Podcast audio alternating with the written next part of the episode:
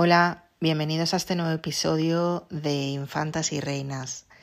En el episodio de hoy nos vamos a transportar al siglo XVIII, a la corte de Carlos IV, uno de los monarcas de la dinastía Borbón, porque en esta corte vivía la protagonista de nuestro episodio de hoy. Se trata de la infanta Josefa Carmela, hermana de Carlos IV y que vivió siempre en la corte de su hermano porque nunca se casó. Hoy hablamos de ella.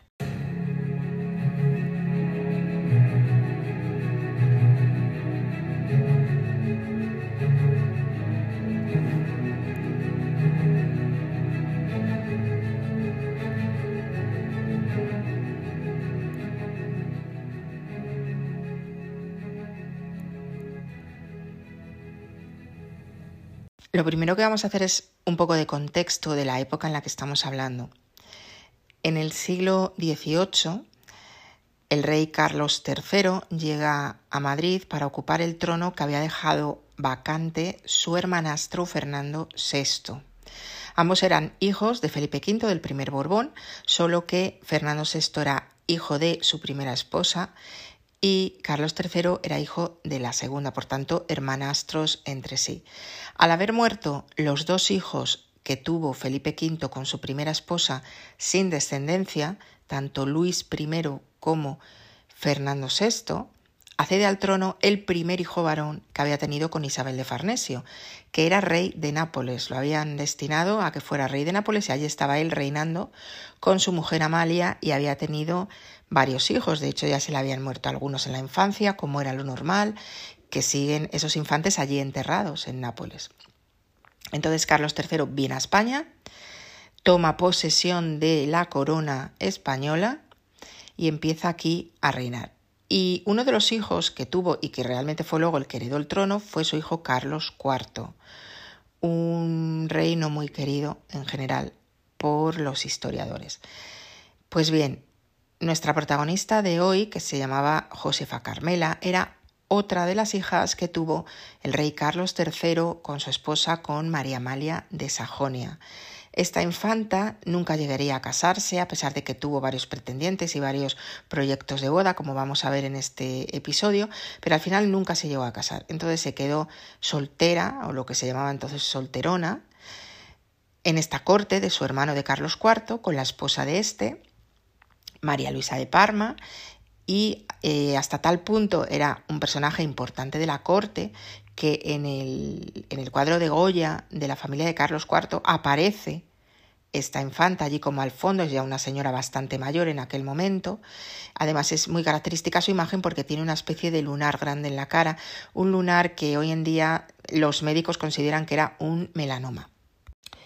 María Josefa Carmela no nació infanta de España, porque cuando ella nació, nació en Italia en una población que se llama Gaeta el día 6 de julio del año 1744, su padre era rey de Nápoles.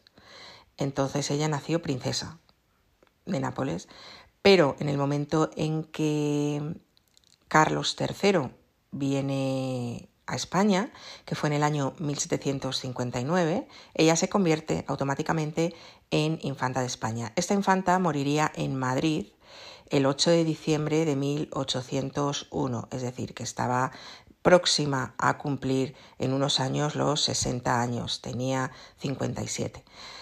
María Josefa Carmela, como hemos dicho, viene en el año 1759 a España, ella entonces era una adolescente, tenía 15 años. Y en aquellos momentos, bueno, pues era una joven que podemos decir que no era tampoco agraciada como después fue en su vida adulta, tal y como muestran algunos de los cuadros que tenemos tenemos de ella, ¿no? No sé si los habéis visto, hay varios de, de cuando era ya bastante mayor y no se corresponden con los que hay de cuando era jovencita, que era bastante más mona, ¿no? De lo que vemos más tarde. A ella le pusieron el nombre de María Josefa Carmela, eh, María Josefa era por su madre. María Amalia de Sajonia, que era la madre de, esta princesa, era hija de una archiduquesa de Austria que se llamaba María Josefa de Austria y heredó su nombre. Bueno, pues esta princesa viene a España a los 15 años, había pasado ya la terrible infancia de estas épocas del antiguo régimen, eh, una infancia en la que morían casi el 50% de, de los niños, y llega a nuestro país y se queda al año siguiente, se queda huérfana de madre, porque la reina María Amalia de Sajonia, de la que tenemos un episodio por si queréis escucharlo, muere al año de llegar a España. Entonces se queda huérfana, se queda en la corte de su padre y en un principio le aparece un pretendiente. Este pretendiente fue un, archiduque de Austria que llegó a ser emperador de Austria, pero que en aquel momento todavía no lo era. era tenía un, un título, un ducado, el duque de Toscana. Entonces, este hombre le buscan princesa, le buscan mujer aquí entre las princesas españolas. Y en un principio María Josefa es la elegida para que se case con este archiduque. Pero ¿qué pasa? Pues que al final se decide que en vez de ella sea su hermana. Su hermana se llamaba María Luisa y María Luisa es la que casa con este duque de Toscana que luego pasará a ser emperador de Austria. Esta infanta María Luisa está enterrada en la cripta de los capuchinos de Viena.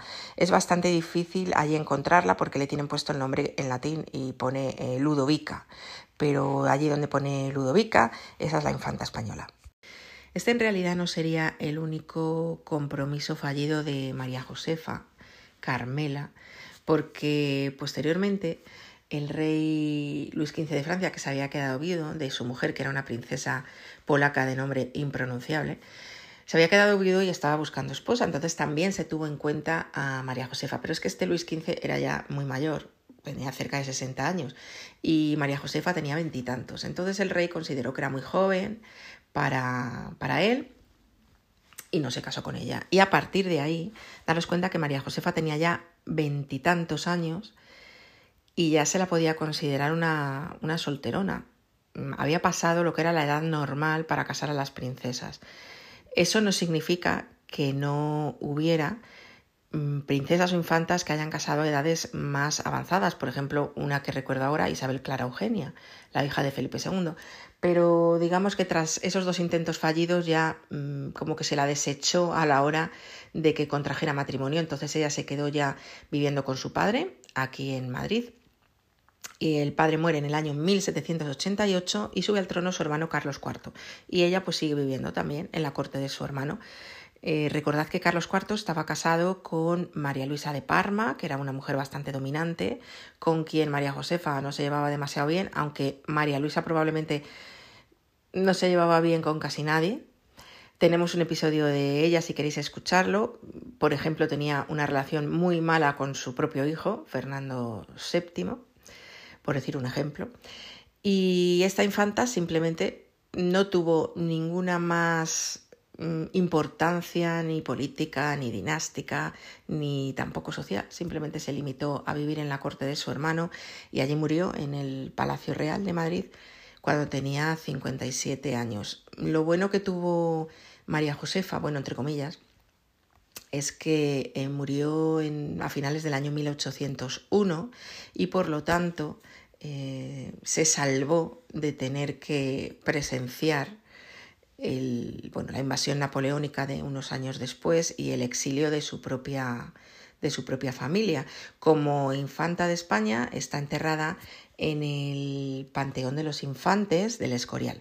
Como os decía al principio, María Josefa Carmela es famosa porque aparece en el cuadro de la familia de Carlos IV de Goya, allí al fondo. Si la veis, es una señora muy envejecida y daos cuenta que murió con 57 años. Si la veis en ese cuadro, os parece que esa señora tiene 80, mm, 80 de hoy en día y tenía menos de 57 porque ese cuadro pertenece a algún año antes de su muerte, ¿no? pero sí que está muy envejecida para la edad real que tenía. Ahí se le ve ese famoso lunar que os contaba antes, el famoso melanoma, y recordemos además que al estar soltera, su estatus legal era como si fuera una menor de edad. Uno tenía un marido que fuera su tutor, como le pasaba de alguna manera a las mujeres casadas, pues en ese caso su padre tampoco existía porque había fallecido, era responsabilidad de su hermano, que era el rey Carlos IV estaba bajo su cuidado y aunque el rey Carlos III, que era su padre, sí que le dejó bastantes bienes en herencia, pero realmente ella siempre vivió, iba a decir de la caridad, no de la caridad, sino que vivió de, de su hermano, de su hermano Carlos IV, que fue el que se hizo cargo de ella. A pesar de que esta infanta tiene un poco la fama de que, bueno, como era poco agraciada, pues se quedó ahí como soltera, ¿no? Os recuerdo que el tema, el tema físico no tenía nada que ver en el mercado matrimonial de las princesas. Tú te casabas con quien te tocaba. Y te podía tocar un príncipe guapo y de tu edad y apuesto, o te podía tocar todo lo contrario, y a ellos les pasaba lo mismo. Entonces, ese hecho no tuvo nada que ver. Simplemente lo que se juntaron ahí fueron una serie de circunstancias de la época. En el siglo XVIII el mercado matrimonial principesco estuvo muy mermado porque todas las dinastías habían tenido crisis sucesorias de algún tipo, es decir, pues que no tenían un heredero, que se le había muerto el heredero, que el heredero moría sin descendientes, que tenía que pasar el trono a otra línea colateral, bueno, que no había muchos príncipes para elegir. Y bueno, ya tuvo esas dos opciones que os comenté, tuvo alguno más, se barajó que se casara con algunos otros personajes de la época, pero es que no, no había mucho donde elegir. Además, recordad que tenían que cumplir el candidato una serie de, características. Por ejemplo, por supuesto tenía que ser católico. Eso ya quitaba a muchos candidatos. Por supuesto, tenían que tener más o menos una edad apropiada. De hecho, se acabó de decir que el rey de Francia la desechó porque la consideraba muy joven. Y eso que ella ya tenía una edad mm, muy avanzada para casarse, que eran veintitantos años, 24, 25. Y aún así no lo consideraron adecuado. Entonces, juntas todas esas características y al final te encuentras con que, con que nunca se casó. Cosa que como sabréis si seguís el podcast no era muy normal, porque que una princesa se quedara soltera hay casos mm, muy contados. Esa es la realidad. Y bueno, con esto terminamos este episodio. Como veis es cortito, puesto que esta infanta tiene poca historia. Pero me apetecía sacarla a la luz, sobre todo para aclarar el tema de su soltería, ¿no? Y esa creencia popular de que como era una infanta muy feilla, pues nadie quiso casarse con ella. Eso no tenía nada que ver. A lo largo de la historia se han casado príncipes guapos con princesas feillas y al revés, y eso no, no era un factor a tener en cuenta. Se miraban otras cosas, simplemente no, no se alinearon los astros y María Josefa se quedó para siempre en la corte de su hermano soltera. Que, ojo, hay que decir que tampoco era, esto malo. Sí, es verdad que no había cumplido su misión dinástica, que era casarse, servir a su casa, a los Borbones y tener hijos. No lo cumplió, pero probablemente tuvo una vida muchísimo más regalada que muchas de sus hermanas o que muchas de sus contemporáneas en la realeza europea.